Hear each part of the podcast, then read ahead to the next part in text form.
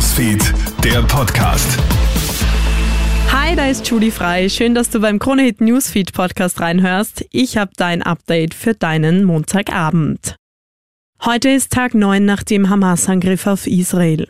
199 Geiseln sollen von der Terrororganisation Hamas in den Gazastreifen entführt worden sein. Das bestätigt heute der israelische Militärsprecher Daniel Hagari vor Journalisten. Gestern war die Zahl laut Israel noch bei 155 Geiseln. Zudem flüchten aktuell über eine Million Menschen aus Nordgaza, denn es wird eine israelische Bodenoffensive erwartet.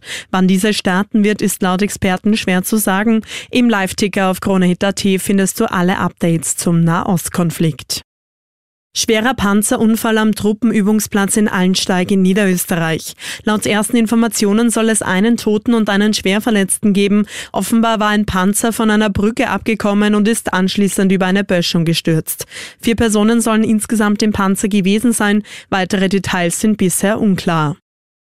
Du kannst bei Erster Hilfe nichts falsch machen, außer du machst gar nichts. Daran erinnert das Rote Kreuz am heutigen Weltreanimationstag.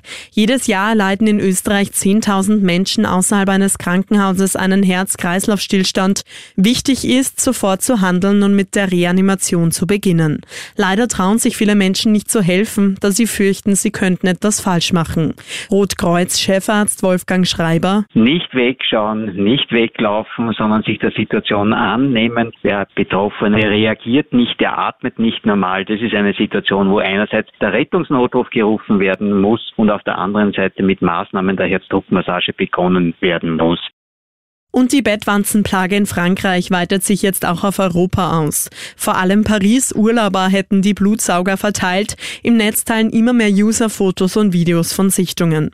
Großbritannien geht bereits mit eigenen Spürhunden gegen Bettwanzen vor. Fest steht, falls auch du von einem Citytrip unglücklicherweise Bettwanzen mit nach Hause bringst, ruf unbedingt professionelle Kammerjäger, so Schädlingsbekämpferin Bettina Auberger. Selbst herumdoktern und mit irgendwelchen Sprays versuchen, die Bettwanzen zu bekämpfen, würde ich nicht raten, weil erstens kosten die Sprays auch viel Geld und bringen dann nichts. Und wenn wir dann kommen und die Leute haben vorher schon gesprüht, dann dann wir uns natürlich auch schwerer, wenn wir da über sämtliche Präparate drüber arbeiten müssen.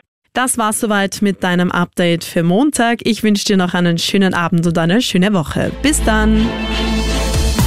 Krone Hits, Newsfeed, der Podcast.